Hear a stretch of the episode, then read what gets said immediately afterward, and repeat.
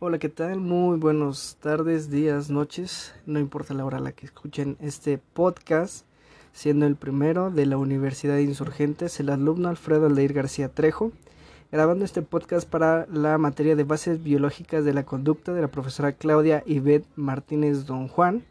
En este caso nosotros vamos a hablar sobre la parálisis facial, o también conocida como la parálisis de Bell Recuerda existen dos tipos de parálisis, que es la central y la periférica.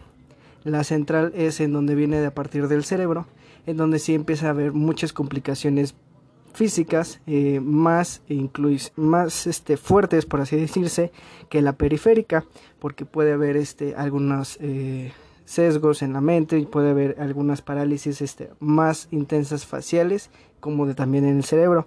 Cabe decir que es la menos frecuente que, se da en la parálisis. Eso no implica que no sea este, mala, significa que es menos común que exista. La, la periférica es la que más ocurre. ¿Por qué? Porque este se, se encuentra en el nervio facial. Antes se creía que esta parálisis pues no, no tenía alguna razón de por qué existiera, solamente porque sí. Otros lo asociaban con el estrés, pero pues eh, últimamente las investigaciones han dado pues que sí existe eh, por alguna enfermedad, este, tanto genética, tanto como este, orgánica, alguna enfermedad este, ¿cómo se llama? inmunológica, este, que hace que la gente se enferme de, de esta este, parálisis facial.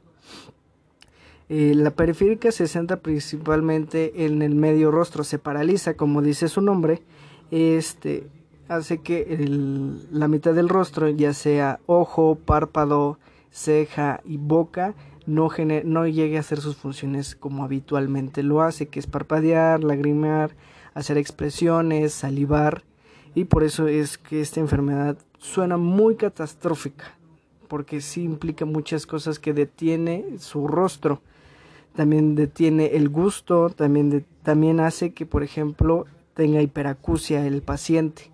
¿Por qué? Pues porque el nervio facial, que es el que implica todo esto, tiene ciertas conexiones con el oído. Y pues eh, los tratamientos que se hacen a los pacientes, pues es este, gotas, que son lágrimas artificiales para que el ojo no se dañe. También pueden tener este eh, complicaciones con la lengua porque la mitad de la lengua este, no se mueve. Entonces también le cuesta mucho trabajo el comer. Y como le comentaba anterior les comentaba anteriormente el gusto también está implicado en esto. Tiene muchos déficits al saborizar algo. También podemos eh, destacar que pues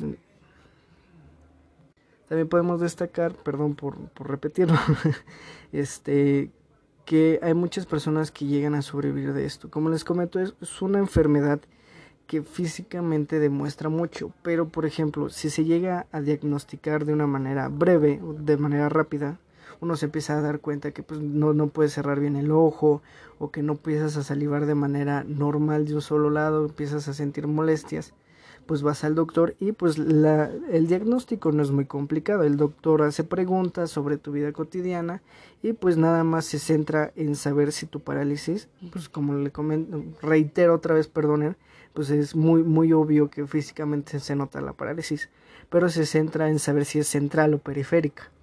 Entonces, eh, a la hora de tomar esto, pues el, el diagnóstico, sabiendo de cuál de las dos parálisis es, se toma un, este, una forma de tratamiento. Y pues la periférica es este, un poquito más ordenada, tiene mejores, eh, pues eh, se podría decir, beneficios, eh, pronóstico más factible es la, la, palabra correcta, en donde pues se le comenta qué es lo que tiene que hacer y pues puede tener una pronta recuperación y una recuperación más, este, pues como normal el paciente quedaría de la manera más normal. Hemos visto muchísimos este, personas que llegan a tener, eh, bueno, hay muchas investigaciones en donde mucha gente tiene una vida ordinaria, normal, aún teniendo esta parálisis periférica.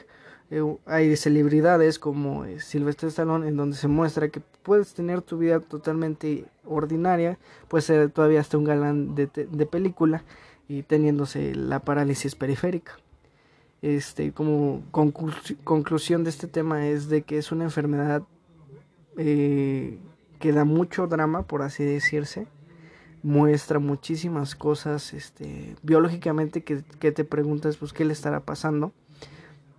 Pero si se diagnostica de manera firme y se, se diagnostica de una buena manera, bueno, se da un buen tratamiento, perdón, este, se puede este, tener muy buenos resultados.